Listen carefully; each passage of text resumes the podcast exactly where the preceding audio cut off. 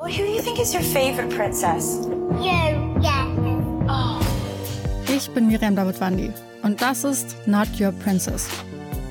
In fünf Doppelfolgen sprechen wir über fünf bemerkenswerte Frauen. Wir erzählen von den entscheidenden Momenten im Leben dieser Frauen und darüber, ob und wie sie es geschafft haben, die Deutungshoheit über ihre Geschichte zurückzuerobern. I wouldn't be Serena if there wasn't Venus. Not Your Princess. Neue Folgen jeden Mittwoch exklusiv in der Podcast-App Podimo. Die könnt ihr 30 Tage lang kostenlos testen unter go.podimo.com slash princess. Also finde ich schon geiler, der Dominante zu sein und der, und der Bottom ist dann so Sub, ne, so und lässt das mit sich machen. Da bin ich auch immer auf Partys gegangen und habe ältere Männer angebaggert, weil ich Bock auf einen Drink hatte. Nein, so. Doch. ich kann nicht mehr, das hast du noch nie erzählt. Habe ich noch nicht erzählt. Ertragen. Mein Ex ließ seinen Wind irgendwann nach einem Jahr einfach freien Lauf, wenn wir allein zu Hause waren. Hey, hier ist Hollywood Tramp, dein LGBTQ Podcast.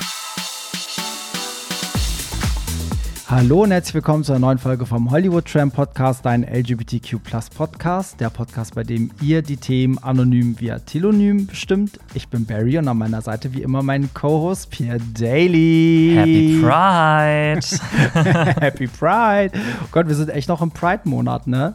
Ähm, ja, sind Fast wir schon noch. zu Ende. Der Krass. Juni noch, ja. Krass, krass, krass. Ja, und äh, bald sind wir auch schon äh, ja, in der Sommerpause, Pierre. Bald ist es soweit, unsere aller, allererste Sommerpause. Ähm, Stimmt. und da sind wir irgendwie genauso aufgeregt wie ihr. Aber ja, was das genau bedeutet, das erzählen wir euch noch.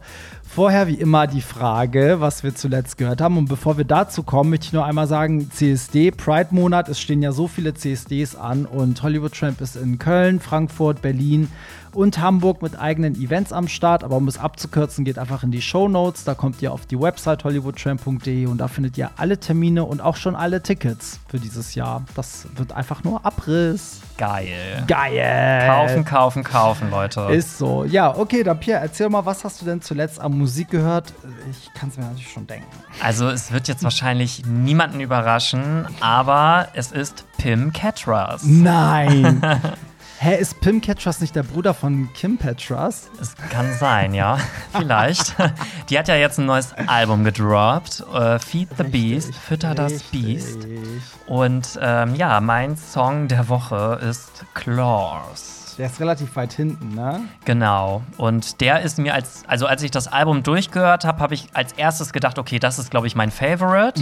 Und habe den dann auch relativ oft gehört und habe dann aber das Album noch ein paar Mal gehört und habe dann auch noch ein paar andere Songs gefunden, die ich auch geil finde. Ja. Aber das war so der, der für mich gleich als erstes rausgestochen ist. Okay, ich habe nämlich auch zuletzt das Album gehört und ich packe jetzt einfach mal rein King of Hearts.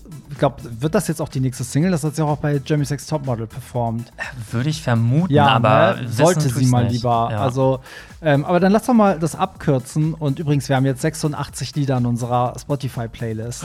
so Ähm, viel. Ja, für alle, die es noch nicht wissen, ihr könnt alle Songs in meiner Spotify-Playlist finden. Die ist auch in den Shownotes verlinkt. Da packen wir einfach die Lieder rein. Für alle, die sie nicht kennen, da könnt ihr immer nachher gucken, wie die heißen und die vielleicht in eure Playlist schieben. Krass. Zwischen bei 86, ja. Ja, oder wir machen nach der Sommerpause eine neue dann für die neue Staffel. Vielleicht, also, ja, wir genau. gucken. Müssen wir mal gucken. Aber ja, lass doch mal kurz, äh, gib mal Feedback, wie du das Album findest. Also, das Ding ist, ich finde insgesamt das Album nicht schlecht. Also, ich finde es gut. Mhm. Ist ein solides Kim Petras Album.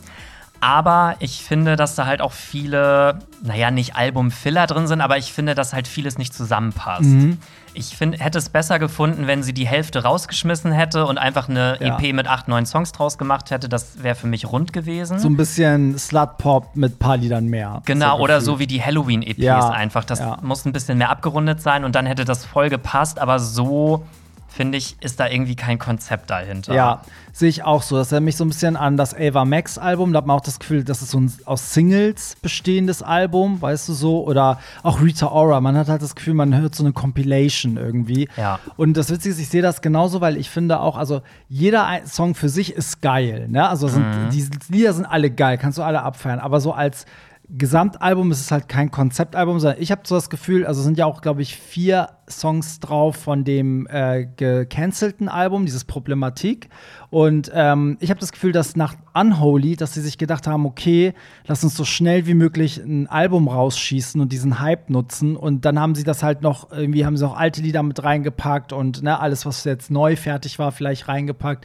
Und man hört es aber auch. Also vielleicht liegt es auch daran, dass ich das Problematik-Album halt, weil es geleakt war, auch immer rauf und runter gehört habe.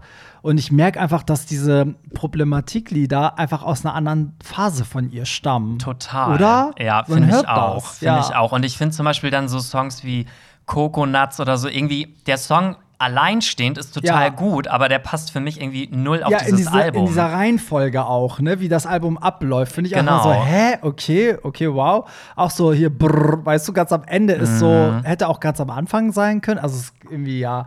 Aber ich finde also ich will einfach nur, dass die alte Erfolg hat. Deswegen denke ich so, die haben alles richtig gemacht, gleichzeitig auch die Tour announced und Album rausgehauen und endlich kriegt die mal Promo hier in Deutschland. Ja. Ich bin gestern mit meiner Mutter im Auto gefahren, im Radio wurde sogar das Album vorgestellt. Und ich war so, wow, im deutschen Radio wird mal bei Kim Petras Ich glaube, weil geredet. Deutschland jetzt gecheckt hat, okay, wir haben hier irgendwie Ja. einen Superstar, der aus unserem Land kommt und jetzt auf einmal steigen die alle auf den Zug auf. so. Und am Anfang war sie, glaube ich, noch zu nischig. Ja. Und jetzt ist sie so ein bisschen auch im Mainstream angekommen. ist sie auch, die ist ja jetzt bei, in Deutschland ist sie ja bei Universal und ich glaube, sie hat auch selber bei dem, äh, bei irgendeinem Treffen oder so gesagt, dass sie halt jetzt im Mainstream gelandet ist. So, also das Ja. merkt man auch, da steckt einfach jetzt mehr Geld dahinter, ne? So. Ja, und die ich- Tour ist ja auch mit Live Nation, also das ist halt einen größeren Konzertanbieter gibt's ja gar nicht. Ja, das stimmt. Und ich muss ganz kurz noch sagen, ich fand halt ihr Album davor, dieses Clarity, Ja. das fand ich halt auch im Gesamten auch schon nicht so gut. Also Ja. da waren auch so einzelne Songs, wo ich dachte, total geil.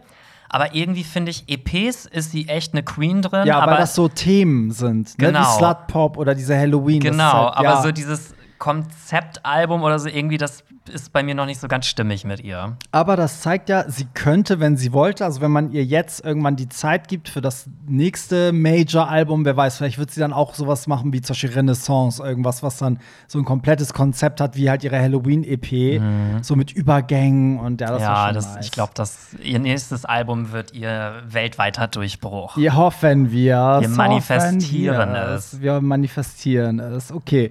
Heute machen wir es mal so, dass wir bei Telonym eigentlich von oben nach unten vorlesen. Das heißt, äh, wir fangen mit den aktuellsten Sachen an und gucken, wie weit wir kommen. Und wir müssen auch eigentlich sagen, dass wir euch dann auch heute eine Aufgabe stellen, weil wir wollen eine Sache von euch wissen via Telonym. Und die müsst ihr bitte beantworten bis nächste Woche, weil wenn nächste Woche unsere letzte Folge vor der Sommerpause ist, wäre es natürlich blöd, wenn da jetzt ganz viele neue Telonym-Themen kommen und die landen dann im Nirgendwo, weil wir dann in der Pause sind. Deswegen ähm, ja, könnt ihr schon mal Gedanken machen, was ihr uns schon immer sagen wolltet, oder? Wir haben ja gesagt, unsere Hörer sollen sagen, was sie uns schon immer mal sagen wollten. Ja, und jeder einzelne von euch, wir prüfen das nach. Wir gucken, wer hat die Podcast-Folge gehört und wer hat geschrieben. Nein. Ist so, ist so. ja, gut, da gucken wir mal, was, was ähm, euch so bewegt hat. Ich fange mal an. Ich glaube, euch ist gar nicht bewusst, was für einen Impact der Hollywood Tramp Ball hat. Seit es ihn gibt, sehen wir re regelrecht, wie andere Partys kopieren, kopieren und kopieren. Was für ein Kompliment, auch wenn es dich bestimmt ärgert, lieber Barry Bear. Oh, Barry Bear mich, glaube ich, habe ich schon mal jemand Barry Bear genannt? Barry Bear. Irgendwie süß. Naja, macht bitte weiter so. Es sind mit Abstand die besten Partys und die anderen können einfach nicht mithalten, weil sie selber keine Fangirls unserer Ikonen sind. Ganz viel Sperma und Liebe von einer etwas größeren Partyrunde, die noch keine Party in Köln und Frankfurt verpasst hat. Wir kommen dieses Jahr zum ersten Mal zum CSD nach Hamburg. Dank euch. Wow. Mega. Richtig Krass. geil. ja, vielen Dank fürs Feedback. Also, ich muss auch noch mal klarstellen, das ist witzig, weil Pierre und ich haben gerade drüber geredet. Also, die Partys, die mache ja in erster Linie ich, aber dadurch, dass immer so Pierre und so andere dabei sind, denken immer die Leute, wir machen die als Kollektiv. Die denken immer, wir sind so zu fünf oder so, machen die Partys. aber äh, ja, Und ich, reisen durch Deutschland. Reisen durch Deutschland. Aber ja, es freut mich sehr, was du sagst. Und ähm, ja, es fällt mir natürlich auch immer auf, dass Leute so ein bisschen Sachen äh, kopieren, aber ja, braucht man sich gar nicht mit befassen. Ist eigentlich, äh, muss man als Kompliment nehmen, auch wenn es einem indirekt manchmal ärgert, aber Ja, aber ich sag mir ja immer, das ist ja eigentlich das beste Kompliment, was man kriegen kann, weil anscheinend finden die anderen das ja so gut, dass sie das Ja, für sich auch nutzen wollen. vielleicht, ja. Und ich finde, damit hat man ja auch irgendwie, das sind ja auch teilweise Dinge wie zum Beispiel das Lip Sync Battle oder so. Natürlich bist du jetzt nicht CEO of Lip Sync Battle, so, aber ich, meine, ich habe es ja auch irgendwo her, nämlich von RuPaul. Genau, Ne? aber irgendwie finde ich, bist du der Erste, der es so ein bisschen so auf den Partys auch etabliert hat. Also, ja, ich kann nur hoffen, dass die Leute mal wissen, wer sozusagen der Erste war. So, ne? Dass sie wissen, okay, das habe ich aber zuerst gesehen bei Hollywood Tramp und jetzt machen die anderen das auch. So, ne? Weil auch diese Infoposts, ich habe immer am Anfang so, deine Infos für heute Abend. Ich sehe das jetzt überall. Ja, so, ist- deine Infos für den CSD München, deine Infos, bla. Okay, kommen wir zum nächsten. Ähm, hallo, ich bin normalerweise ein großer Fan eures Podcasts. Allerdings fand ich Piers Aussage letztens doch ziemlich daneben. Er meinte, ich finde Vaginen ekelhaft. Es ist ein, Entschuldigung, dass ich lache, aber ich weiß genau, ich höre Piers Stimme, wenn ich das vorlese. Es ist ein Körperteil, ohne welches du gar nicht auf der Welt wärst. Sieh es doch mal neutral. Mir kommt es manchmal so vor, als müssten Schwule immer herablassend über weibliche Geschlechtsteile sprechen, um zu beweisen, wie schwul sie nicht Ach so, wie schwul sie nicht sind. Na, eher wie schwul sie sind und wie sehr sie nicht hetero sind, wahrscheinlich, ne? Ja, da, also das, das bezieht sich jetzt gar nicht auf dich, Pierre, aber das kann ich bestätigen. Ich habe auch immer ganz oft, so wenn man in einer Runde redet, ganz oft, dass irgendwie so Leute auch so immer sagen müssen, wie eklig sie eine Vagina finden. Und dann denke ich immer so, ja, also ich kenne jetzt nicht so viele Lesben, die sich immer hinstellen und sagen, wie eklig sie einen Schwanz finden. Das ist immer so, dass viele Schwule das immer so betonen müssen. ja, Was sagst du zu deiner Verteidigung? Also ich muss sagen, ähm, jetzt wo ich das gerade noch mal so als Kritik gehört habe, habe ich gerade auch gedacht, so huch, habe ich das so krass Am gesagt? I the Drama? Weil ähm, das Wort ekelhaft ist ja doch schon sehr krass eigentlich. Das war mir, glaube ich, in dem Moment gar nicht so bewusst.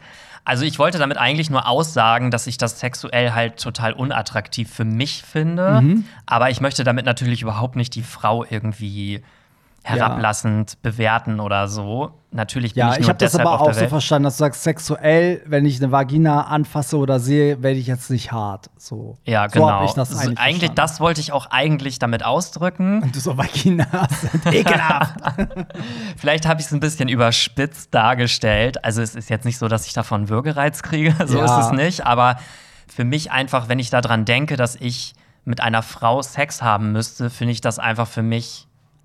Also ich will jetzt nicht schon wieder so überspitzt das sagen, aber ich finde es für mich abstoßend, darf man das so sagen? ich finde, also ja, wenn es so für dich ist, solltest du es auf jeden Fall sagen dürfen. Also wenn das dein Empfinden ist. Genauso wie eine lesbische Frau ja aber andersrum auch sagen würde, ich finde einen Penis einfach irgendwie abstoßend. Ja, ist halt die Frage, also macht es einen nur nicht an oder findet man es halt abstoßend? Also ich kann zum Beispiel auch sagen, keine Ahnung, Scheiße am Schwanz finde ich halt abstoßend. So, da würde ich es halt abbrechen und sagen, okay, wir können heute kein Anal machen. Ja, also es tut mir auf jeden Fall leid, ich wollte jetzt nicht die Frau an sich damit irgendwie Ja. denunzieren. Oder die, die Muschi deiner Mutter, aus der du ja gekommen bist. Nee, bin ich nicht. Ich bin mit einem Kaiserschnitt geholt Echt? worden, ja. Boah. also ich habe Selbst- selbst bei meiner Geburt keine Muschi gesehen. Okay, krass. Wow. Ja, crazy, oder? Ja, echt abgefahren. Ja, aber klar, wir, wir versuchen ja nie Körperteile zu dissen eigentlich. Also das, Nein, weil wir ja also auch sagen, das gehört sich. Jetzt, wo du das eben noch mal so vorgelesen hast, habe ich gerade auch gedacht, so, okay, also die Wortwahl war doch ein bisschen krass so. Ja, aber gut, dass, ich finde es cool, wenn unsere Hörer uns darauf aufmerksam machen. Auch so nett, ne? Also auch so siehst doch mal neutral und so Ja. finde ich eigentlich ganz, ganz nett, wie das formuliert wurde. Okay, kommen wir zum nächsten. Hallo, in der neuesten Folge, nämlich Folge 169, habt ihr ein interessantes Thema beim Beantworten einer Frage erwähnt, und zwar, ob das Geschlecht eine Rolle bei der Auswahl neuer Mitarbeiter spielt. Barry, du sagtest, du glaubst, bei Frauen ist das öfter der Fall, da der Chef eine hübsche Frau in seiner Nähe haben möchte. Und dann sagtest du, du als Mann hättest solche Gedanken nicht im Kopf. Ich arbeite als Erzieher im Kindergarten und in meinem Berufsfeld spielen Männer eine sehr also spiegeln Männer einen sehr geringeren Anteil. Als ich mein Bewerbungsgespräch gehabt habe, bin ich direkt angenommen worden. Ich habe davor in zwei anderen Kindergärten und im Kulturzentrum für Grundschulkinder gearbeitet. Ich bin jedes Mal direkt angenommen worden. Ich kenne viele Frauen, die als Erzieherinnen arbeiten und sie warteten lange auf ihre Zusage bzw. haben Absagen bekommen. Ich persönlich bin der Meinung, dass in meinem Berufsfeld Männer viel schneller angenommen werden, weil wir seltener sind. Wir machen bei den Eltern und Kindern ein einen anderen, meist positiven Eindruck als die Frauen. Und dies, nee, ach so, und jedes Mal, wenn die Chefin, bis jetzt waren das immer Frauen gewesen, mir die Zugabe, nee, die Zusage gibt, weiß ich, sie hat mich genommen, weil ich ein Mann bin. Das bemerke ich auch daran, dass sie selbst erwähnen, sie haben noch nicht genug Männer im Team. Schöne Grüße aus Duisburg. Ja, auch interessant. Also ich glaube auch, dass es in bestimmten Berufsfeldern natürlich schon so ist, wie er das beschreibt. Mir ging es so ein bisschen darum, ob das so einen sexistischen Hintergrund hat. Weißt du, also dass du, sagen wir mal, äh, bei einer großen Firma arbeitest, da arbeiten irgendwie 500 Leute irgendwie in Büros und du stellst halt, du hast so einen Mann und eine Frau als Bewerber, sind beide gleich äh, qualifiziert, aber die Frau, du bist hetero und die Frau ist scheiße heiß, ob du dann halt nicht sagst, ey, ich nehme die Frau, weil habe ich doch nebenbei was Geiles zu gucken.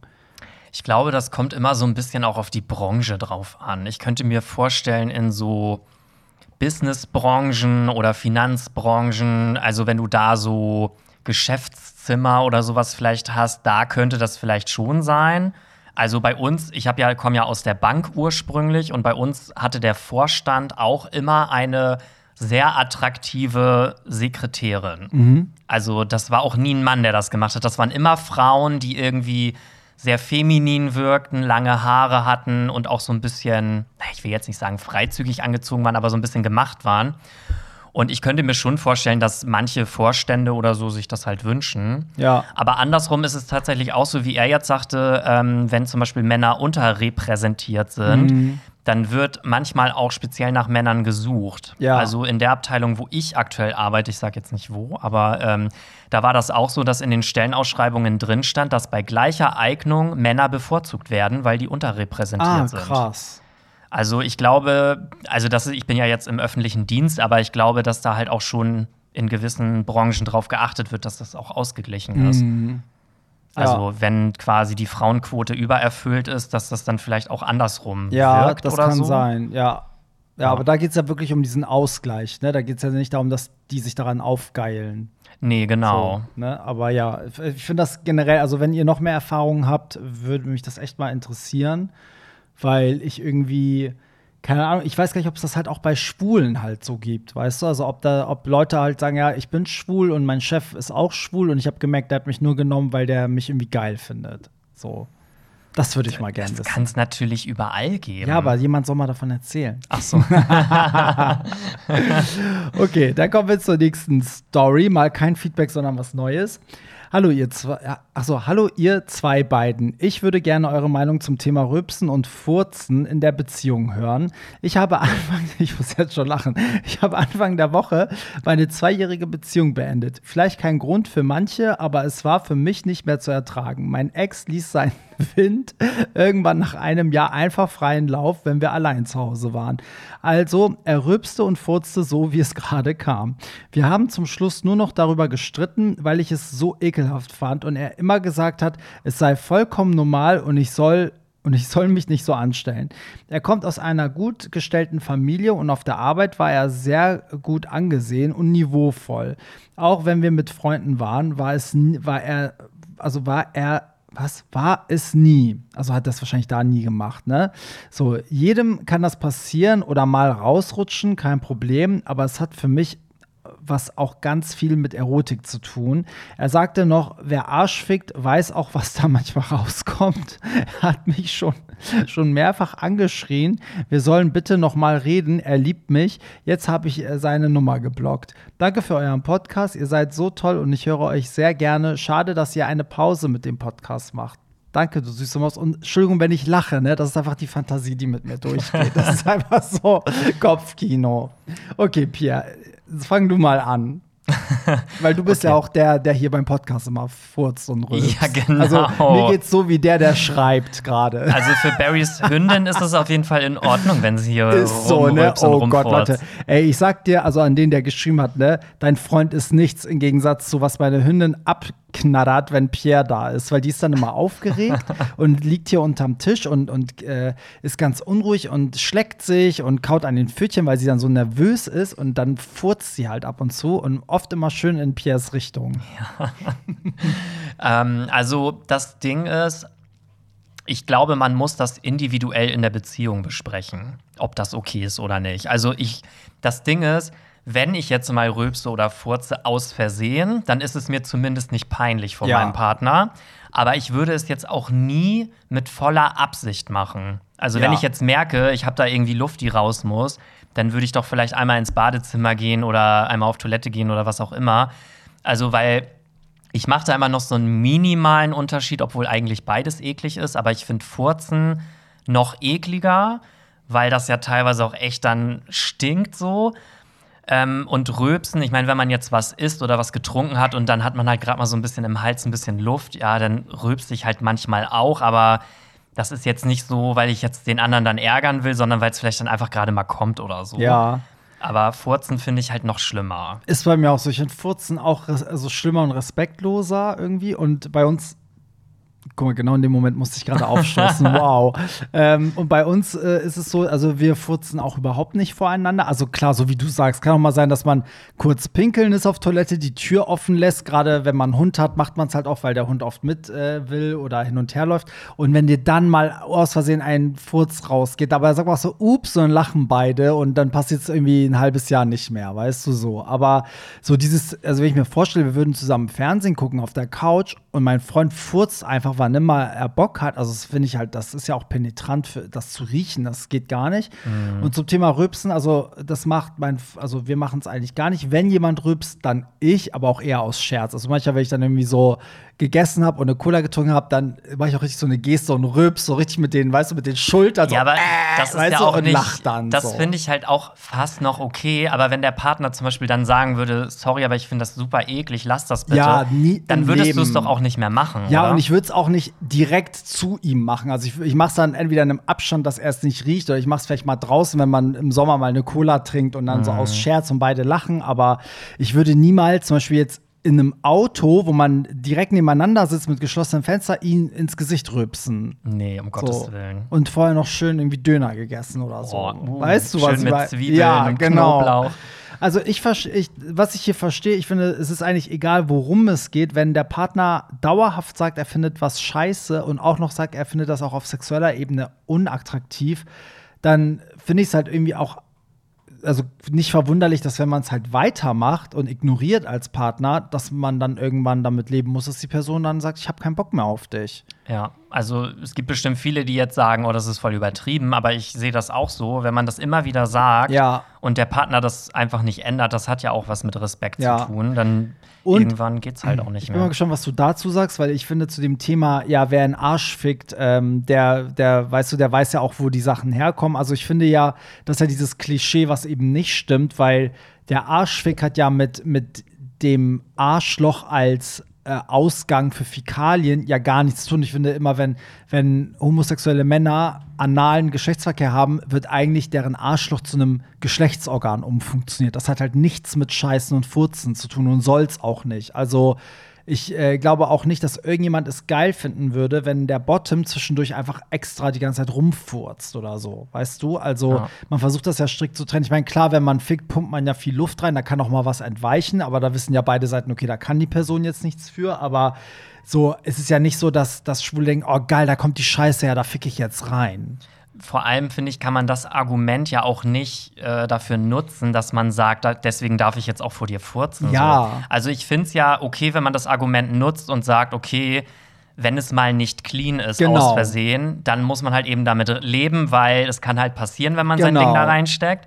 Aber dann absichtlich zu sagen, deswegen darf ich jetzt hier alles machen, das finde ich dann halt auch nicht okay. Nee, finde ich auch nicht. Also ich glaube, da, ich werde sagen, also zu dem Hörer würde ich sagen, ich glaube, 99 Prozent unserer Hörer werden zustimmen. Ja, und mein Freund hat mal früher in einer WG gewohnt mit zwei weiteren Leuten und da war auch einer, der hat einfach immer im Wohnzimmer, auch wenn ich da war zu Besuch und so, der hat einfach immer gefurzt dann, wenn er musste so. Und der fand das, der hat sich null dafür geschämt. Und ich habe immer so gedacht, so, warum macht der das? Also teilweise einfach so vor fremden Leuten. Ja. Also super eklig. Ja, voll. Oh Mann, ey. Ja, ja, aber dass eine äh, Beziehung daran zerbricht, wow. das finde ich echt heftig. Es ist schade, es ist schade. Voll, voll, finde ich auch. So, jetzt Anschlag auf Pierre. Möchtest du den nächsten Mal vorlesen? Weil ich habe das Gefühl, unsere Hörer freuen sich immer, wenn du auch mal was vorliest. Na gut. Kannst du von hier aus lesen? Ja, ich habe Okay. doch meine Lesebrille heute auf. Ich scroll auch gleich, weil die ist relativ lang. Ach krass, okay. Genau. Also ich öle mal ganz kurz meine engelsgleiche Stimme. Bitte in A-Dur. Ich will, dass du es in A-Dur vorliest. So wie Heidi beim GNTM-Finale, wo sie am Anfang in so einer tiefen Stimme gesprochen hat. Das habe ich ja nicht gesehen. Ich war bei Beyoncé an dem Tag. Sie hat, meinte so, ja, ich bin jetzt 50, ich muss jetzt mit tiefer Stimme sprechen, weil ich bin 50. Und dann hat sie so fünf Minuten so gesprochen. Nein. Und dann meinte sie auf einmal so, nee, war nur ein Spaß, äh, ich rede doch wieder so wie immer. Und dann, Warum ist das kein Meme? Ich habe das also ich habe echt gedacht, hoffentlich moderiert die jetzt nicht die ganze Show so. Oh, das war richtig schlimm, aber okay. Ich finde die irgendwie lustig. Ja, die du? war auch lustig, so, ne? Kuckuck, ihr beiden. Ich komme mal mit dem Thema Freundschaft beziehungsweise schwule Freundschaft ums Eck. Ums Eckle. Ums Eckle.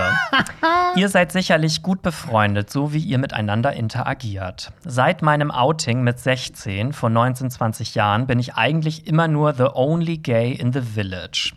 Mein Partner, wir sind seit zehn Jahren in einer monogamen Beziehung und ich haben berufsmäßig zwar in unserer Laufbahn immer wieder mit anderen schwulen Männern zu tun, aber es hat sich nie irgendeine Freundschaft entwickelt. Vielleicht sind wir mittlerweile durch Erfahrungen auch sehr wählerisch, was das Zwischenmenschliche und Wertvorstellungen angeht, haben grundsätzlich einen kleinen Freundeskreis und sind jetzt überhaupt keine Szenegänger, auf keinen Internetplattformen angemeldet und beide auch vielleicht eher von eifersüchtigerer Natur, nach dem Motto, hab ich angeleckt, ist meins.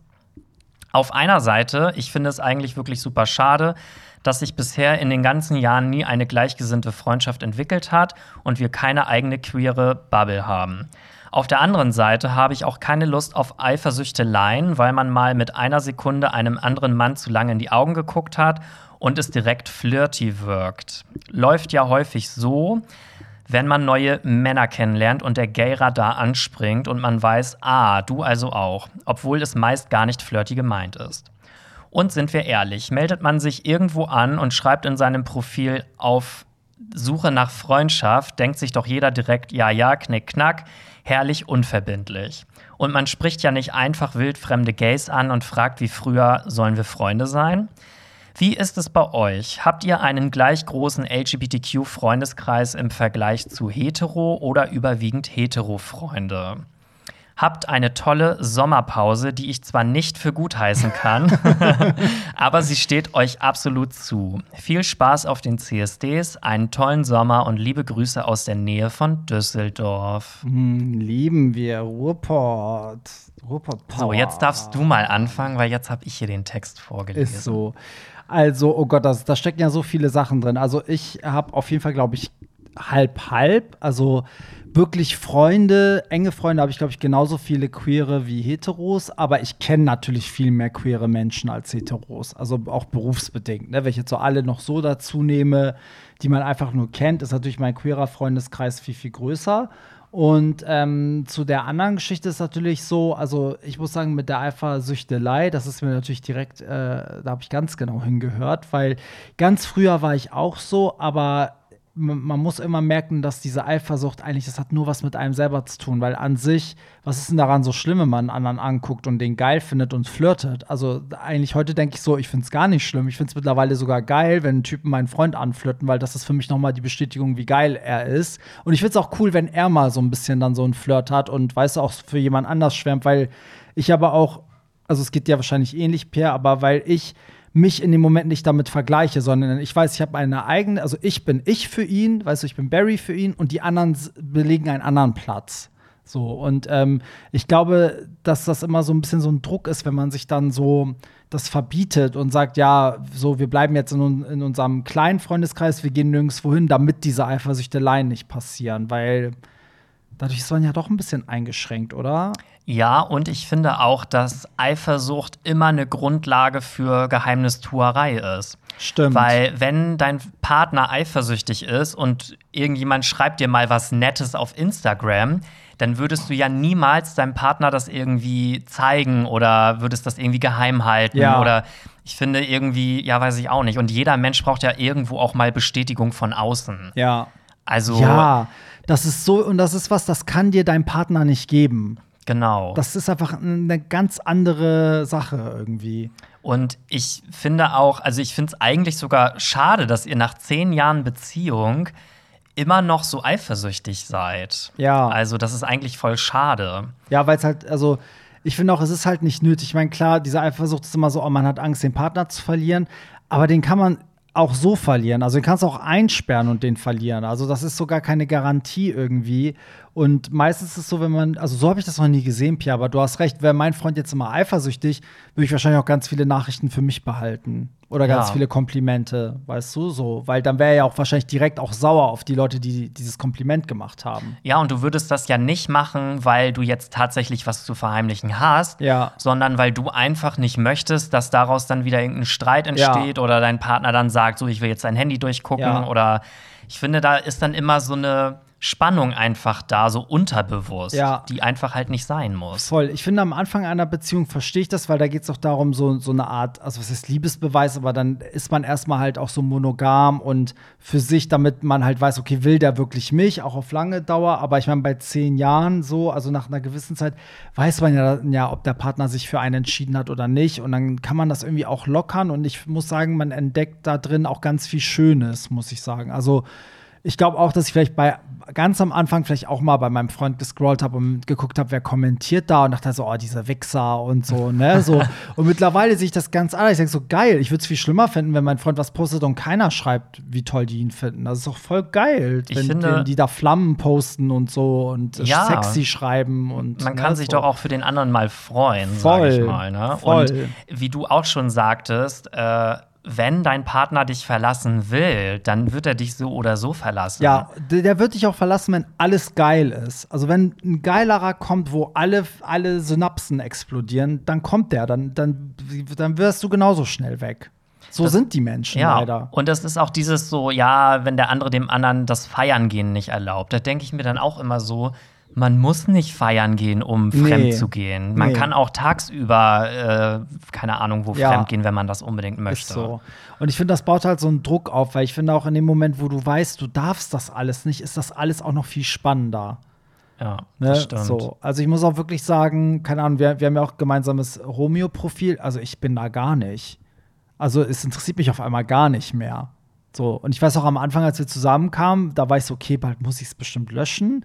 Da habe ich immer noch ganz oft reingeguckt, so, ne? Also so die ersten Wochen und so. Mhm. Und jetzt juckt mich das gar nicht. Also, so, wir sind schon ab und zu online, also meistens eher mein Freund als ich. Und äh, ich kann auch jedes Mal reingucken oder so, wenn ich will, aber es interessiert mich auf einmal gar nicht mehr. Also ich finde, ähm, wenn die Beziehung gut läuft, dann hat man doch auch gar keinen Grund, eifersüchtig zu sein. Ja. Also Gedanken würde ich mir doch erst machen, wenn ich selber das Gefühl habe, die Beziehung läuft nicht mehr so gut. So, ja. Und dann vielleicht ein heißer Typ um die Ecke kommt. Dann Ja. könnte man ja vielleicht sagen, okay, Ja. vielleicht findet er dann da irgendwas, was wir jetzt hier nicht mehr haben. Aber solange die Beziehung gut läuft, kann doch niemand von außen eigentlich da euch was Normalerweise nicht, nö. Ich glaube auch. Also, und dafür ist es ja auch nicht da. Also, ich weiß, dass die Leute mal zu neigen, sich jemanden zu suchen, wo sie meinen, ja, ich muss, ich muss mir vorstellen können, bis zum Ende meines Lebens. Ich denke so, so darf man halt nicht denken. Also, was im Leben macht man denn, wo man denkt, das mache ich jetzt, weil das bleibt bis zum Ende meines Lebens. Also, das sind so wenig Dinge. Und ich finde, eine Beziehung muss man einfach annehmen, leben und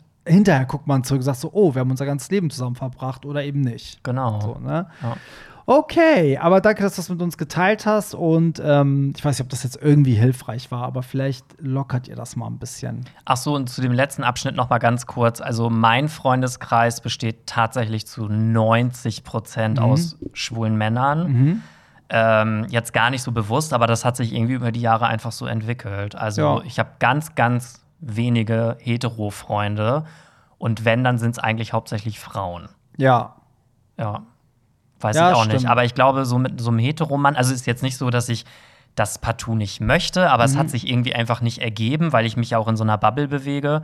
Ja. Und ich weiß auch nicht, ob das so gut matchen würde, weil Ja. ich habe ganz andere Themen als ein Heteromann. Nee, ich muss auch sagen, also meine Hetero-Freundschaften, wobei die sehe ich auch nicht mehr ganz so oft, aber wir sind auf jeden Fall befreundet, also ich kann mich jederzeit melden, so. Ähm, sind auch von ganz früher. Das sind auch Leute von, ne, also nach der Schulzeit direkt oder aus der Schulzeit so. Aber ich sag mal so, jetzt in den letzten zehn Jahren habe ich auch keinen Hetero kennengelernt, mit dem eine Freundschaft entstanden ist. Irgendwie. Also, ist einfach so. Ja. ja, ist auch okay. Gut, kommen wir zum nächsten.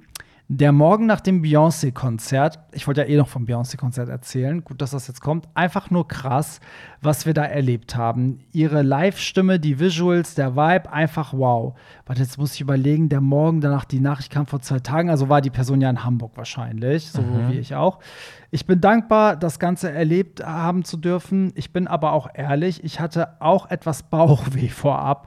Mehrere Bühnensets, allein die, was die etlichen Bildschirme, der Transport vor allem, 500 Menschen, die mitreisen, Privatjets, eine Celebration von Marken und Luxus auf Insta, eigentlich alles Dinge, die ich absolut nicht mehr zeitgemäß finde. Die super Reichen heizen die Klimakatastrophe expo was exponentiell stark an und müssten viel stärker sanktioniert werden. Wie so oft habe ich mich also etwas mitschuldig gefühlt, diesen Lifestyle mit einem Ticket Geld zu supporten. Wie ging es euch damit? Habt ihr auch solche Gedanken? Also erstmal muss ich von dem von den beiden Konzerten erzählen, in Köln und in Hamburg. Ähm, und zwar deswegen, weil ich gar nichts dazu gesagt habe. Also, ich habe in beiden Städten die Aftershow-Party gemacht und ich muss sagen, beide Städte, die Aftershow-Party war Abriss. Es ist einfach, einfach crazy, mit Beyoncé-Fans zu feiern. so.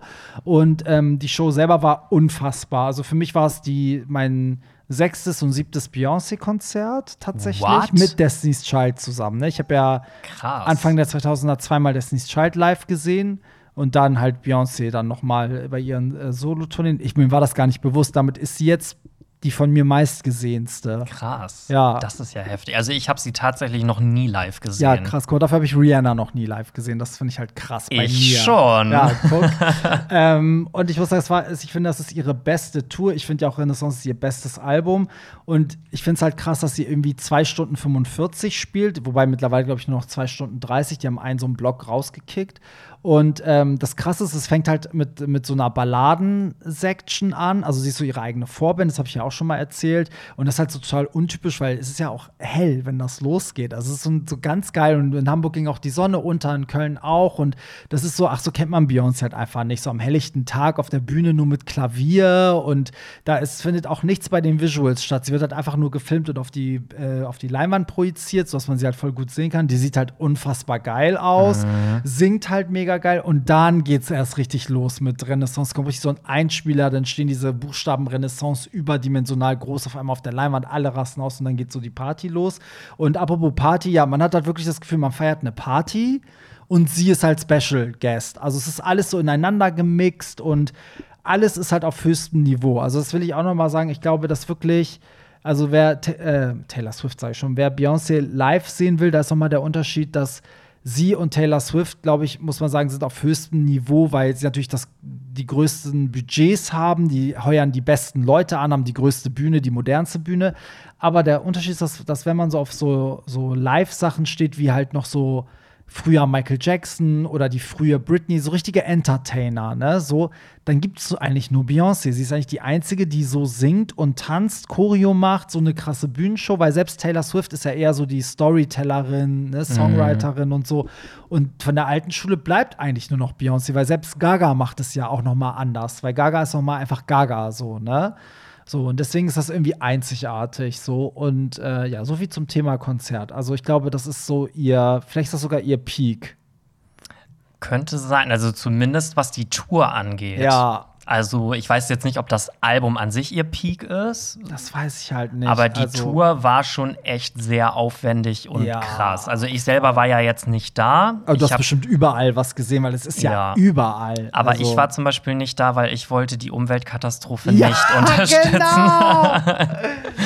ja, genau. Nein, aber mir war es ehrlich gesagt einfach auch zu teuer. Ja. Und Da ähm, muss man schon Fan sein, ehrlich. ich hätte mir ja auch noch günstigere Tickets holen können, aber dann hätten halt meine Freunde nicht bei mir gestanden Ja. und das wäre dann halt auch irgendwie blöd gewesen. Ja, so geht's mir mit Taylor Swift. Also ich finde die gut. Ich finde, also das letzte Album ist für mich so das Beste, aber nur weil ich jetzt ein Album so krass abfeier, reicht es für mich nicht, um so viel Geld auszugeben, um auf ihr Konzert zu gehen. Also ich würde die meiste Zeit wahrscheinlich da stehen und das nicht so feiern können wie ein richtiger Fan. Ja, aber wenn ich jetzt gerade mal so über die Preise nachdenke, ne, würdest du lieber so eine krasse Show wie Beyoncé haben und dafür dann aber auch 400 Euro bezahlen? Oder würdest du lieber eine kleinere, aufwendiger, also nicht so aufwendige Show haben und dafür dann aber nur 150 Euro bezahlen. Für Nee, denselben brauch- Platz. Ja, bei mir ist so, ich, ich bin schon so ein Fan von diesen Shows, weil ich bin halt so, ich studiere ganz genau diese Visuals, die Lichter, alles. Für mich ist das halt, neben ihr passiert für mich da noch ganz viel. Ich gucke selbst die Kameraleute, wo die hinlaufen, wie die Kamerafahrten sind und so. Ich bin einfach so voll der Nerd, deswegen ist das für mich schon so ein Spektakel an sich. Deswegen könnte ich theoretisch auch zu Taylor Swift gehen, weil allein das würde mich interessieren. Äh, oder auch Rammstein, hätte ich auch nur wegen der, wegen der Show gemacht. Also gar nicht wegen der Musik, sondern weil ich halt damals gern gesehen hätte, wie die das so ist jetzt vielleicht umsetzen. aktuell ein Jetzt schlechtes aktuell Beispiel. Nicht. Genau, aktuell ein schlechtes Beispiel, aber ne, weil die halt auch Live-Show-mäßig so viel auffahren, gibt es halt viel zu gucken. Also ich könnte auch sagen, selbst wenn ich die Musik nicht höre. Und das ist bei Beyoncé halt auch so. Also das ist echt abgefahren irgendwie. Und genau jetzt, ich bin gleich auf das Thema eingegangen. Also ich muss dazu sagen, ich sehe das so ein bisschen anders, weil ich finde immer, das muss ja, das muss ja immer in Relation. Oh Gott, was ist denn jetzt hier los? Das Ja. muss ja immer in Relation stehen zu, ähm, zu den, äh, zu der an, also zu der Menge an Menschen, die das sozusagen konsumieren. Ne? Also es ist ja genauso wie ein Bus. Also wenn man guckt, wenn man morgens zur Arbeit fährt, sitzt in jedem PKW eine Person, weißt du, so. Aber wenn die alle sich in einen Bus setzen würden, würden wir ein bisschen sparen. Und ich habe ja, das Witzige ist, mein Freund hat ja diesen Privatjet von Jay-Z getrackt, ne? So. Und deswegen konnten wir sehen, wann die in Hamburg landen. Und er meinte man, die fliegen an unserer Wohnung vorbei. Wir werden die sehen können. Ich so, okay, das ist eigentlich gerade das verrückteste ever. So, dann habe ich sogar ihr Jet gefilmt, ne? Hab das in meine Story hochgeladen. Ich hatte noch nie so viele Story-Views in meinem Leben, weil die Leute das alle repostet haben, wie bekloppt. Dann haben die Leute mir Screenshots geschickt aus den Fanforen, wo Leute geschrieben haben, so, ja, ich kenne da jemanden, der weiß genau, wann der Jet ankommt. Die haben das alle in meiner Story gesehen. So, ne? Und hinterher meinte halt auch jemand so, ja, das ist ja schon richtige Umweltverschmutzung in so einem Jet da um Europa. zu- Aber nicht mehr so, ja, aber diese Person fliegt ja nicht wie äh, Kylie ähm, Jenner für ein T-Shirt quer, weißt du, über LA, um ein T-Shirt zu kaufen, sondern die fliegt ja damit irgendwie 40.000 Leute, die sehen. Also eigentlich sitzen 40.000 Leute gerade in diesem Jet. So muss man es sehen. Und deswegen finde ich diese Tourneen, ich meine, Coldplay haben ja damit angefangen, dass diese Tourneen immer umweltfreundlicher werden. Also der CO2-Abdruck soll immer kleiner werden. Und ähm, ich glaube, dass sie, dass irgendeine Firma dieselbe ist, auch bei ihr. Und ich glaube, wenn du es halt, weißt du, umrechnest auf die Arbeitsplätze, die entstehen, auf die Leute, die es konsumieren, dann macht das kaum was aus. Da ist das Fleisch, was wir essen, 10.000 Mal schlimmer mit CO2-Abdruck. Deswegen, also in Relation, muss ich sagen, finde ich das völlig legitim. Ja, und man muss ja auch bedenken, es ist ja, Konzerte gehören ja auch zur Kultur. Und wenn man jetzt sagt, das wird nicht mehr erlaubt oder die sollen das nicht mehr machen, dann fällt da ja ein Riesenteil auch weg irgendwie, wenn es keine Konzerte mehr gibt. Oder wenn man jetzt sagt, die müssen alle im Tourbus fahren. Miley Cyrus hat ja auch gesagt, sie will nicht mehr auf Tour gehen, weil sie einfach nicht mehr in einem Tourbus schlafen möchte über Monate. Ja. Weil ihr das einfach auch viel zu anstrengend ist. Ja. Und ähm, wenn man jetzt sagt, die dürfen nicht mehr fliegen oder so, dann ja, dann kommt sie halt einfach nicht mehr. Aber wie soll sie denn anders? Also, guck mal, sie ist ja so top of the game, ne? Soll jetzt Beyoncé irgendwie auf dem Fahrrad in, in, den Volksparkstadion radeln? Ja, weiß ich nicht. Sie könnte natürlich in einem Tourbus auch fahren, aber ganz ehrlich, Aber dann ja, wird sie auch sagen, Leute, ich habe genug Geld, dann mache ich das nicht. ja, eben, oder? Ja, Ich denke weiß ich es auch. nicht, keine Aber ich denke immer so, es ist eine Person, die das ja für eine Riesenzahl von Menschen macht. Und dann summiert, also dann rechnet sich das ja wieder durch die Anzahl der Menschen. Also eigentlich haben diese 40.000 Menschen im Stadion eigentlich so mit in diesem Flieger gesessen, im Grunde. Verstehst du? Ist ja genauso wie wenn halt so Präsidenten quer über den Globus fliegen. Sie repräsentieren ja eine Nation und sie bewegen ja was, was, was eine ganze Nation sozusagen will. Dann Mhm. fliegt eigentlich das ganze Land mit rüber. Das ist was anderes, als wenn wirklich jemand ähm, einfach nur rüberfährt, um sich bei einer Fashion Show zu zeigen und dann wieder zurück oder um ein paar Schuhe zu kaufen. Oder halt dieser Skandal von Kylie Jenner, wo die ja getrackt haben, dass die mit ihrem Privatjet so richtig kurze Strecken zurückgelegt Mhm. hat, die sie auch hätte mit dem Auto machen können. So, ne? Ja, also kann man sich jetzt drüber streiten. Ich glaube jetzt aber nicht, dass Beyoncé schuld ist an der Klimakrise. Nee. Ich finde, dann muss man halt auch ein, ähm, ein Gegenbeispiel bringen, wie sie es hätte besser machen sollen. Also Ja. soll sie jetzt dann gar nicht mehr kommen oder soll sie irgendwie sich in den Elektrobus setzen Ja, und damit also, um die ganze Welt fahren? Ich glaube, das wird alles noch kommen. Also ich glaube, das ist so wie mit Kreuzfahrtschiffen. Also die werden stetig alle dran arbeiten, dass das immer neutraler wird. Weil klar, irgendwann werden auch die Leute sagen so, ey, wie viel CO2-Abdruck äh, macht denn so eine Tour? Und dann, und es geht ja jetzt schon los. Deswegen haben wir auch schon Leute wie Coldplay und so ja auch schon so umgesattelt irgendwie. Und ähm, ja, aber ich sehe das eigentlich, das, weiß nicht, wie viel Prozent der Menschen haben überhaupt einen Privatjet, weißt du, und fliegen damit. Das ist keiner. Also, weißt du, selbst die großen Stars haben ja meistens, selbst Lady Gaga hat Flü Flugzeuge gechartert. Also wirklich die allerwenigsten Stars haben einen eigenen Jet. Ja, und dann So. muss man das ja auch ins Verhältnis stellen. Ich meine, man kann ja mal gucken, wie viele Flugzeuge landen hier jeden Tag in Hamburg Ja. oder in Berlin oder. Naja, wir fliegen alle in Urlaub. Davon hat keiner was, außer Ja. du selbst, weißt du so. Aber wo ich recht geben muss, also wir haben ja natürlich weiter getrackt. Ach so. Und wir haben herausgefunden, dass die Alte natürlich auch nicht hier in Hamburg geschlafen hat. Sie schläft eigentlich kaum da, wo sie auftritt. Die fliegen immer nach Nizza. Und haben wir herausgefunden, dass in Nizza Jay-Z nämlich eine Yacht hat. Ach so. So, und ich, äh, und deswegen, die ist nach Hamburg direkt, also in Hamburg war das Konzert um 22 Uhr zu Ende. Die sind eine Stunde später abgeflogen, direkt. Also die hat nur eine Stunde gebraucht von der Bühne bis in ihrem Flugzeug, so was krass ist. Und dann sind die direkt nach Nizza geflogen. Und jetzt äh, am Samstag spielt sie, also gestern, wenn ihr das hört, spielt sie ja in Frankfurt und die fliegen auch erst am Samstag zurück nach Frankfurt. Also sie haben sich dann schöne zweieinhalb Tage in Nizza gemacht und dann fliegen die wieder zurück. Da könnte man natürlich sagen, okay, wenn sie um umweltbewusst wäre, würde sie halt die Tage vor Ort Ja, vergammeln. okay. Aber da verstehe ich auch, dass ein Weltstar keinen Bock hat, in, in einem Kaff wie Hamburg. Äh, also, was soll sie hier machen? Bei Mhm. Penny auf der Reeperbahn einkaufen gehen. Ja, So. also. Oder mit Jay-Z Schwieriges eine Thema, Hafenrundfahrt machen. schwieriges Thema. Aber ich Schwieriges finde, wir können Thema. das halt jetzt auch nicht so wirklich, klar können wir jetzt darüber urteilen, aber Ja. ich glaube, wenn wir alle selber eine Milliarde auf dem Konto hätten, ganz ehrlich, wir würden es doch wahrscheinlich auch nicht Vielleicht. anders machen, Ich oder? sehe es natürlich auch noch aus der rosaroten Fanbrille. Also ich verzeihe es ihr einfach, weil ich da einfach denke, ich will diese Frau live sehen. Da soll sie gefährlich ihren Arsch herbewegen. Ich fliege bestimmt nicht. Das wäre auch so ein Ding. Sie können auch sagen, ich mache in Las Vegas drei Jahre lang eine, Re äh, eine Renaissance. Kommt alle, das wäre noch mehr CO2-Abdruck, ne? wenn dann die Fans alle dahin fliegen. So kannst du es natürlich auch sehen. Naja, ja, wobei egal. du dann auf der anderen Seite die Bühne und alles wieder ja, nicht. hast aber auch recht. Ah, egal wie, es ist sowieso Kopfschmerzen. verkehrt. So, hallo ihr beiden Partyhasen. In der letzten Folge wurde wieder das Thema frühes Feiern thematisiert. Auch in meinem Freundeskreis ist das mittlerweile immer mehr ein Thema und es gibt wirklich wenige Partys und Veranstaltungen, die vor 12 Uhr überhaupt anfangen.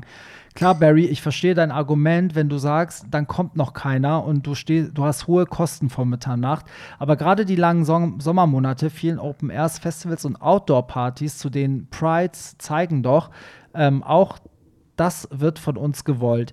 Wie wäre es denn mal mit einem paar Sommer Open Air Editions Hollywood Tramp Style? Ich erinnere mich gern zurück an die Sonntage, an denen du beim Hamburger CSD nachmittags an der Alster aufgelegt hast und wir alle in der Sonne getanzt haben. Lässt sich da nicht was machen? Irgendein Open-Air-Fläche oder ein Beachclub ähm, wird sich doch wohl von ein paar feierwütigen Homos kapern lassen. Denkt doch mal drüber rum. Kuss auf die Nuss. Ja, dazu muss ich sagen, also ich bin ja also es wäre das Schönste in meinem Leben, wenn mein Beruf tagsüber wäre. Das Das wäre einfach ich. geil. Also ich bin voll auf eurer Seite, aber ich, ich gucke ja immer, wie sich die Leute verhalten. Und wir haben ja wirklich, es- ich weiß nicht, ob ihr euch erinnert, als die Pandemie war, war das auch so, dass ja die ganzen Livestreams waren und die waren ja alle auch so am frühen Abend. Und die ersten Partys nach der Pandemie fingen auf einmal auch alle um 21 und 22 Uhr an, weil wir alle der Meinung waren, die Leute können nicht mehr so lange wach bleiben, weil sie jetzt eineinhalb Jahre immer früh ins Bett gegangen sind.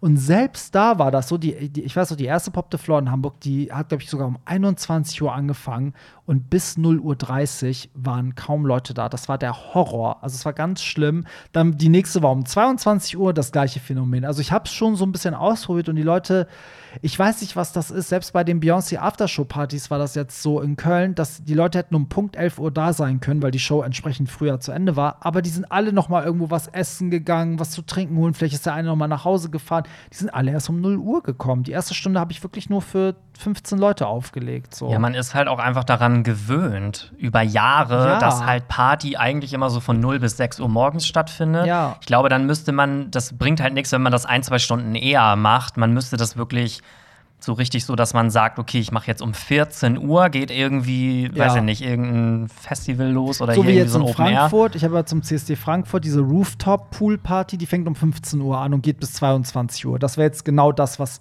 er jetzt zum Beispiel meint. Genau, auch, ne? weil so. das wäre ja ein bisschen krasser noch, weil dann würden die Leute ja auch nicht sagen, 15 Uhr, nee, ich komme erst um Nee, 23 genau, Uhr. weil dann ist so. es auch ein, was anderes als abends feiern gehen, ne? Genau. So, das stimmt schon. Aber ja, das sind zwei verschiedene Paar Schuhe. Also entweder macht man wirklich diese Open Airs, wie er sagt, also diesen, dieses Nachmittagsprogramm. Oder aber, wenn man abends eine Party macht, ist es halt schwierig. Es gibt aber Städte, also ich weiß, da steht das in München, fängt alles auch einen Tick früher an. Also da kannst du um 11 Uhr anfangen, dann ist der Laden auch schon halb zwölf gut gefüllt. Um 12 war es auch schon voll. Aber zum Beispiel Hamburg und Berlin, also die kommen wirklich so gegen eins. Ja, aber das Problem sind, glaube ich, auch einfach diese Vorglühtreffen hier in Ja. Deutschland, weil du bist ja, wenn du vorglühst, dann bist du ja auch vor 0 Uhr eigentlich nicht fertig, dass du da irgendwie los kannst. Wenn du das jetzt aber nicht hättest, dann würden die Leute wahrscheinlich alle schon um 22 Uhr am Club stehen, Ja. weil sie gar nicht wüssten, was sie so lange noch machen sollen. Ja, ja. Es sei denn, man hätte diese Sperrstunde. Dir mal vor, man hätte um 3 Uhr diese Sperrstunde, dann müssten ja alle schon um 9 kommen, damit sie auf ihre Natürlich, Stunden. Ja, klar. auf jeden Fall. Ja, mal gucken. Aber für alle, die jetzt auch denken, so ja, nachmittags, also wie gesagt, in, ähm, in Frankfurt am 15.07. zum CSD findet halt diese Rooftop-Pool-Party statt von mir, also Hollywood Tramp Open Air. Und in Hamburg am CSD Sonntag, weil du das erwähnt hast, bin ich auch dieses Jahr. Also am Sonntag feiern wir zusammen auch wieder das Finale beim Pink Pauli Pink Ink Tower auf dem Straßenfest von 20 bis 22 Uhr, also bei Sonnenuntergang hoffentlich. Und dann ist ja auch der CSD damit beendet. Werbung Yay. Ende. Happy Pride. Happy Pride. Servus. Bei allem Verständnis äh, zur Toleranz. Ich stehe als schwuler Mann auf Männer wie Pierre. Ach so. Ich glaube, er meint nicht auf Männer, die so aussehen wie du, sondern so wie du das beschrieben hast, Ja. weil hör mal zu. Wir müssen uns langsam in der, äh, wir müssen uns langsam in der Community rechtfertigen, überspitzt gesagt, keinen Sex mit Frauen haben zu wollen. Ich möchte das nicht. Deshalb bin ich weder frauenfeindlich noch transphob. Aber in der Gay-Sauna will ich auch keine, keine Pussys sehen, nur weil demnächst Frauen das als Safe Space ansehen. Das ähm, reicht mir schon im Fitnessstudio, wo es eine riege Frauensauna gäbe, die aber nur mäßig wohl besucht wird, da auch Frauen gerne gucken. Langsam denke ich mir aber dort, baut die zur Gay-Sauna um, da wäre mehr los. Dennoch danke für euren Podcast. Ja, das war jetzt nochmal Feedback zu der Geschichte von vorhin, ne? Wahrscheinlich schon, ja. Ja, Wo ich mich etwas überspitzt ausgedrückt habe. Äh, ja, also wir haben jetzt ja wirklich lange darüber jetzt geredet, ne? Also ich, ich wüsste jetzt nicht, was ich dazu. ja, das ist ja auch nur eine Meinung nochmal und keine richtige Frage. ja würde auch Ne? sagen. Haben wir jetzt einfach zur Kenntnis genommen. Ist so. Also, lieber Dr. Berich und lieber Dr. Pierich. In der letzten Podcast-Folge ging es unter anderem um Größe des Mannesgliedes. Ähm, bei einem letzten, was, schubartigen Stangenfieber verspürte ich plötzlich das Interesse, mein Fieber zu messen. Okay, jetzt wird hier kryptisch ge gesprochen. Ich kam auf 18 mal 4. Gemessen habe ich noch nie zuvor. Ich war positiv überrascht. Allerdings kenne ich mich im Internet-Dating-Plattformen nicht aus und kenne daher die Größenkategorien nicht. Wie würden Sie mich kategorisieren? MLXL, hochachtungsvoll, ein Patient auf der Suche nach seiner Kategorisierung. Wie geil. ich liebe die Nachricht. ich auch. ähm, also L. L, oder? XL. 18? Ich, XL würde ich immer so ab 20 sagen. Oder nee, 18 Nee. ist auch schon X. Ich glaube, 18, 18 oder 19 müsste auf jeden Fall schon XL sein. Okay, also was würdest du sagen, was ist dann L? So 16 bis, nee, 14 bis 18? Nee. Oh, ich weiß das nicht. Also ich glaube 16. Also es gibt, man kann das ja googeln. Also es gibt ja irgendwo so ein, wo das so drin steht, von Echt? wo bis wo tatsächlich. Witzig. Das gibt es tatsächlich, aber ich bin Aber mir jetzt auch nicht sicher. safe XLL irgendwie Also sowas, ne? XL würde ich sagen, bei 18 mal 4. Ja. Also vielleicht so ab 18, 19 müsste es XL sein, glaube ich. Ja. Ja. Also wir, wir kategorieren dich jetzt in XL. Ja, würde ich auch sagen. Ja. Ja, oder? Würde ich auch sagen, auf jeden Fall. Das hängt ja auch immer so ein bisschen vom Gesamtbild auch ab. Ne? Manchmal sieht ja auch XL ein bisschen kleiner aus oder L sieht auf einmal voll groß aus. Also je nachdem auch, wie, wie der Körper dazu aussieht. Mhm, Aber eigentlich bräuchten wir ja auch noch mal Fotos dazu, Ist weil so. sonst können wir es ja gar nicht abschließend Bitte beurteilen. an Barry at Hollywood so. Zu eurer Frage, inwieweit man sich als Frau sexualisiert fühlt. Ich mag ehrlich Komplimente total, auch von Männern, aber bei Männern kippt es schnell, weil ich definitiv immer eine gewisse Angst äh, vor Übergriffen im Kopf habe, weil ich einfach zu viel erlebt habe. Viel wütender macht mich im Alltag die Ungerechtigkeiten aufgrund meines Geschlechts. Wenn ich von meinem Chef anders behandelt werde als männliche Kollegen zum Beispiel, aber ganz ehrlich, und dann nutze ich die Sexualisierung der Frau auch gezielt aus, komme mit enger Kleidung und Ausschnitt zur Arbeit, weil ich weiß, dass ich dann vom Chef bekomme, was ich will. Ist an sich total unfair, aber ich habe das Gefühl, dass ich ab und zu meinen Körper nutzen muss, um an Dinge zu kommen. Auf Heteropartys gehe ich super ungern, weil ich sehr große Brüste habe und deshalb immer ungewollt zum Fokus werde. Auf queeren Partys ist das alles fein. Ein Hoch auf queer und vor allen Dingen Flinter-Partys. Da würde mich aber interessieren, wie fühlt man sich denn, wenn man seinen Körper nutzt, um was zu bekommen? Also fühlst, fühlst du dich danach so, ja geil, dem habe ich eine ausgewischt, weil es ja eigentlich so dann die Dummheit des Mannes? Oder fühlt man sich benutzt? Ich glaube, da geht jeder unterschiedlich mit um. ja. Von Club zu Club Manche finden das geil, dass sie Ja. dadurch vielleicht einen Vorteil haben und andere fühlen sich danach vielleicht dreckig. Ich weiß das nicht. Ja, Aber ich bin vom Typ her eigentlich auch eher so, dass ich das für mich nutzen würde. ja, ich, Ich weiß auch. nicht. Also ich habe zum Beispiel auch, wo ich noch ein bisschen jünger war, so zwischen 18 und 20, da bin ich auch immer auf Partys gegangen und habe ältere Männer angebaggert, weil ich Bock auf einen Drink hatte. Nein, So. Doch. Ich kann nicht mehr, das hast du noch nie erzählt. Habe ich noch nicht erzählt. Nein. Ich habe echt dann immer so mit denen so geflirt. Ich bin dann an die Bar gegangen, habe dann, keine Ahnung, so einen Typen neben mir einfach so, hey, wie geht's und so, habe mich Ja. kurz mit denen unterhalten und habe dann gesagt so, oh, ich habe so Durst. oh. Meine Kehle ist so trocken, so und dann Wieso, die äh, kann ich auch anders. äh, ja und dann keine Ahnung Drink ausgegeben. Dann habe ich natürlich aus Nettigkeit noch fünf Minuten mit denen geschnackt und meinte dann so, ich muss jetzt weiter. hast du auch aus Nettigkeit fünf Minuten gelutscht? Nee, das nicht. Also ich hatte immer noch ein wenig Anstand, aber ganz ehrlich, also man muss das manchmal doch auch für sich nutzen. Ja, ich finde so nach eigenem Ermessen. Ne? Manchmal ist es ja auch lustig, glaube ich, auch so, weil es so ein Spiel ist, so dass man seine, Vor also seine Reize sozusagen ausnutzt. Ähm, ist halt auch immer die Frage, wie, also was man dafür bekommt. Das ist was Existenzielles, also, ne, so will sie jetzt mehr Gehalt, um zu überleben, dann würde ich mich, glaube ich, so ein bisschen missbraucht fühlen, wenn es nur geht, wenn ich halt meine Brüste so hochschnür. Ähm, oder es ist einfach nur so, so geht es um Kleinigkeiten, so ein bisschen so eine Spielerei, weißt du, so. Aber an sich, ich glaube, also ich weiß dieses, dass, dass die Brüste auf einer queeren Party keine Rolle spielen, das, das wundert mich, weil ich finde, dass Schwule auch sehr gerne, wenn Frauen große Brüste haben, der Meinung sind, dass sie da so reinlangen können und so. Dass sie da so einen Freifahrtschein haben. Ja, kann passieren. Natürlich nicht ne? aus Geilheit, aber einfach so auf, äh, ich bin ja schwul, jetzt greife ich ja in die Möpse. Hm, Ja, gibt es sicherlich auch. Ne? So, also, ja, aber danke nochmal, dass du darauf Bezug genommen hast, weil wir haben ja letzte Woche darüber geredet. Aber ich glaube, es ist halt trotzdem ein Unterschied, weil wenn ich auf einer queeren Party bin und große Brüste habe, dann ist das eher so, oh geil, so Riesenbrüste so. Das ist dann eher so, feiere ich total. Und wenn du aber, Titties. wenn du irgendwo in einem Hetero-Club bist, dann wirst du halt wahrscheinlich die ganze Zeit eklig angebaggert, weil Ja. die dann alle mit dir schlafen wollen oder ja, so. ja, stimmt. Oder einen Tittenfick wollen. Ja, irgendwie sowas. Na gut, kommen wir zum nächsten. Hey Barry, hey Pierre. Zum Thema Bananengrößen, ah, guck schon wieder das Thema, möchte ich gerne von meinem etwa zehn Jahre Dating-Erfahrung als Frau berichten. Ich habe über die Jahre einige Männer intimer kennengelernt und nur etwa 10 bis 15 Prozent von denen hatte XL, je nachdem, wie man es genau definiert. Das finde ich aber überhaupt nicht schlimm. Die Größe ist ja nun wirklich nicht alles und überdurchschnittlich große Bananen sind ja auch manchmal schwer zu handeln. Umgekehrt hatte ich auch kaum Männer, deren Bananen kleiner war, als ich es vielleicht erwartet hätte. Auch von meinen Freundinnen habe ich es gehört, dass sehr große Bananen, 20 Zentimeter oder mehr, eher die Ausnahme sind als die Regel. Eine große Banane hat ja auch viel Zucker. Das ist ja auch nicht gesund. Naja, das kommt drauf an, in welchem Reifezustand sie ist. Ja, aber ich weiß schon, was, was, also es hat beides Vor- und Nachteile, oder? Also ich glaube, je nachdem, also auch der Deckel dazu. Ich meine, es gibt ja einige, die verschlingen halt riesengroße Bananen, die kriegen halt nicht genug und es gibt andere, die kriegen das gar nicht rein. Also, ne?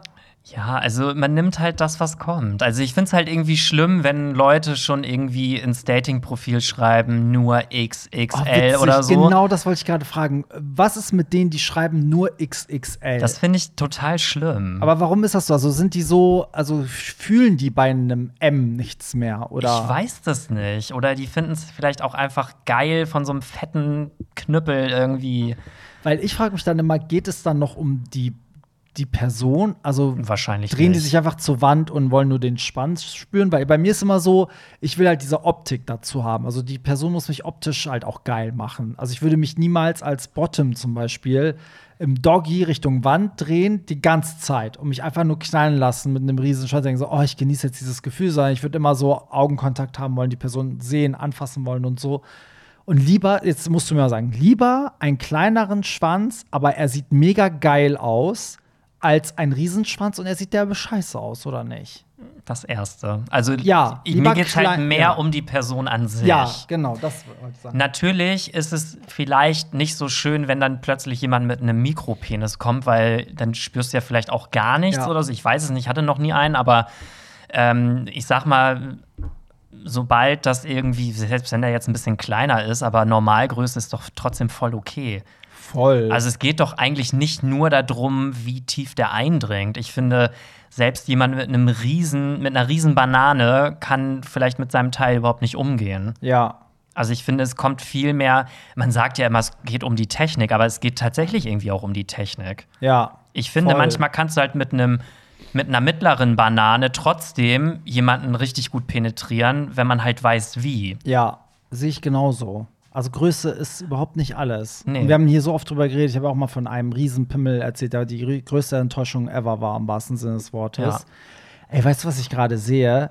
Man kann bei Telonym das auch als Sprachnachricht, also nicht, dass man Was? das selber einspricht, sondern man schreibt und dann kriegen wir das als AI ähm, Ist das neu oder? Ich glaube, ja. Ich, ich, ich habe das noch nie gesehen. Ich drücke jetzt Play. Ich hoffe, dass es jetzt was ist von jemandem, der uns geschrieben aber hat. müsste nicht das Mikro dann näher ran oder so? Oder hört man das dann Ach trotzdem? so, nee, das geht auch gar nicht über Desktop. Hier steht, das geht nur über die App. Okay. Ach so, schade. Ja, also ihr müsst aufhören, das zu nutzen, wenn das so ist, weil wir können das halt nicht abspielen. Also ihr müsst wirklich tippen und, äh, und schreiben.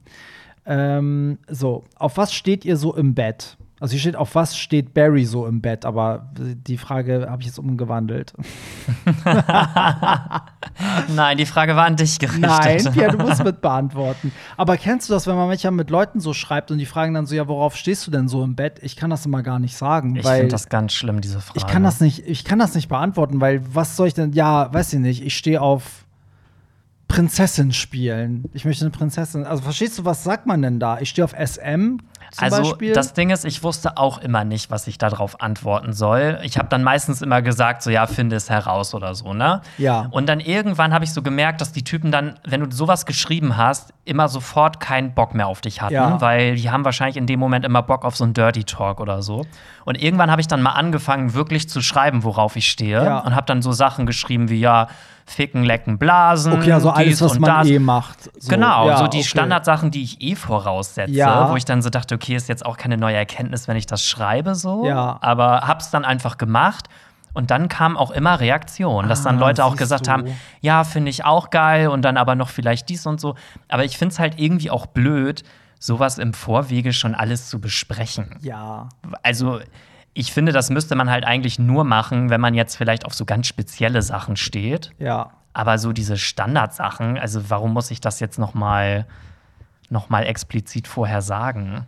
Ja, das ja, nee, also aber jetzt verstehe ich das, weil eigentlich zählst du ja alles auf, was du eh Genau. voraussetzt. So, ja, aber, die wollen das genau dann hören. Ja, deswegen habe ich mich immer gefragt, was, will, was soll man denn? Soll man jetzt irgendwas Außergewöhnliches denn, wie euch stehe auf, ich habe SM-Fetisch oder weißt du so, aber Nee. eigentlich musst du nur schreiben, so ja, ich stehe auf Anal, Küssen, genau, Blasen. genau. So, ja, so, ich ja. glaube, vielleicht wollen die für sich dann auch nur schon mal so gucken, ob du überhaupt zum Beispiel auf Anal stehst Ja. oder irgendwie, ob du überhaupt auf Küssen stehst oder Ja, ja. so, weiß ich nicht. Stimmt, weil ich könnte auch sagen, ich will einfach nur wichsen. Genau, weil das Ding ist, wir setzen das als Standard voraus. Aber ich glaube, dass ganz, ganz viele zum Beispiel auch sagen, ich blase gar nicht oder ich küsse nicht oder so. Ja, stimmt. Nicht. Das macht natürlich Sinn. Ja, also so gesehen, ja, kann ich aber auch sagen, die üblichen Sachen, ne? So Mhm. ficken, küssen, geblasen werden.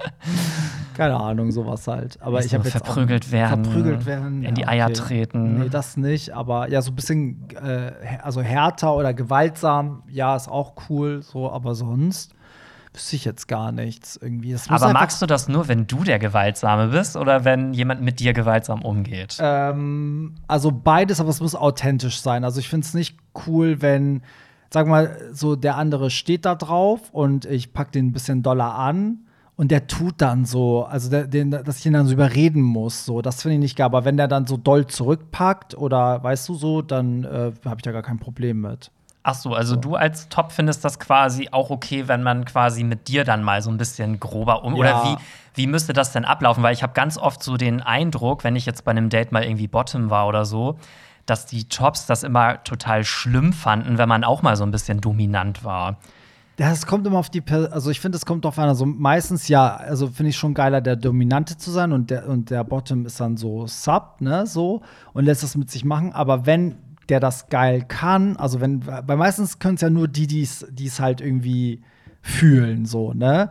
Dann ist das auch geil, wenn der Bottom halt auch mal so, also so robust ist und mal irgendwie, weißt du, so vielleicht wirkt oder so voll hart auf die Brust schlägt oder auf Oberschenkel oder so. Also ich will damit nur sagen, also ich bin da nicht zimperlich, aber klar, wenn, ich verstehe schon den Gedanken dahinter, wenn man jetzt so ein, so ein richtig, ähm, wie sagt man, nicht dominant, sondern mir fehlt jetzt gerade das, so richtig passiven, unterwürfigen ähm, Bottom haben will, da will man natürlich nicht, dass der dann auf einmal dominant in seiner Art und Weise ist. Ne? So, aber das kann geil sein, weil es gibt ja auch oft auf Grinder auch so ähm, Leute, die schreiben, bin Bottom, aber ähm, dominant.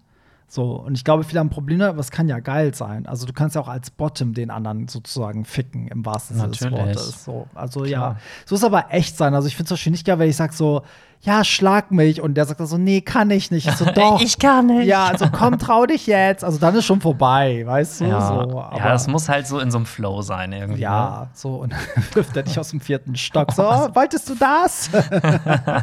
es ist das, was du willst. Ja, ey, da, da sind wir auch schon am Ende. Aber jetzt kommt die wichtigste Nachricht. Ihr habt noch nie am Ende so eine wichtige Nachricht bekommen wie diese. Also, Pierre und ich haben eine Aufgabe an euch, ne? weil nächste Woche, wenn mich nicht alles täuscht, warte, Pierre, lass mich mal in meinen Kalender gucken. Müsste die letzte, die Warte. aller, aller, allerletzte Folge vor der Sommerpause 1., sein. Genau, am 2. Juli kommt die allerletzte Folge vor der großen Sommerpause. Und damit wir dann nicht ganz viele Nachrichten über Telonym haben, die dann irgendwie in diesem Sommerloch ähm, für immer vergammeln, äh, müssen wir so eine Art Ende schaffen. Und deswegen haben wir gesagt, wenn ihr uns jetzt noch mal schreibt, ähm, wollen wir Folgendes wissen. Einmal könnt ihr uns alles sagen, was ihr uns jemals sagen wolltet. Also egal ob Feedback, alles oder irgendwelche Stories oder so. Wir arbeiten das nächste Woche so ab, dass dann da- damit das so abgeschlossen ist. ne? so. Oder wenn ihr heimlich im Pierre verliebt seid oder so, dann schrei äh, schreibt ihr das jetzt. Und was auch cool wäre, natürlich so auch so Feedback, wie denkt ihr denn, wie es weitergehen könnte? Also wir werden natürlich das Grundkonzept beibehalten, aber ich finde, wir stecken auch immer so ein bisschen in dem Dilemma, dass unsere Hörer auch so sind, genauso viele wie schreiben, sie lieben die Musikfolgen, schreiben auch Leute, sie hören nur wegen Telonym. Ich habe das Gefühl, wir haben diese, eigentlich müssten wir zwei Podcasts machen, einen Musikpodcast, einen Telonym-Podcast, aber das wollen wir natürlich nicht. Also vielleicht habt ihr ja so eine Vision, wie es weitergehen könnte, so wo, wo ihr uns seht nach der Sommerpause. Und dann schauen wir mal. Und dann Nächste schauen wir Folge wird abgerechnet. Wir werden nicht dieselben sein, die zurückkommen. Nächste So. Woche wird abgerechnet, hast du gesagt. die große Abrechnung. Ist so. Ja, wer moderiert das? Wer, wer, wer, wer dafür geeignet? Oh nee, da hätten Oh, nee, die schon. Nee, ich rede hier da Prominenten. Eigentlich Frauke Ludewig musste das. So das große, das Wieder. Pierre, und dann gibt's das Wiedersehen.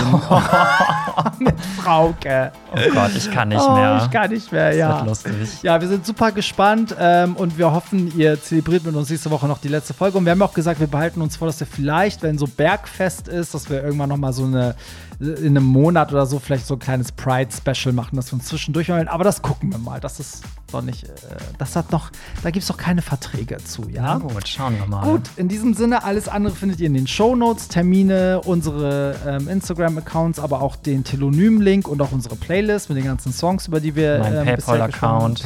Pierre's PayPal-Account, damit er sich was zu essen kaufen kann. und ja, würde ich sagen, vielen Dank, Pierre, dass du da warst und wir hören uns nächsten Sonntag. Bis dahin. Äh, ba bis was? Was sagt das jetzt? bis, bis dahin. Bye. Das war's. Nicht traurig sein. Mehr Hollywood Tramp findest du im Netz unter hollywoodtramp.de und bei Instagram at hollywoodtramp.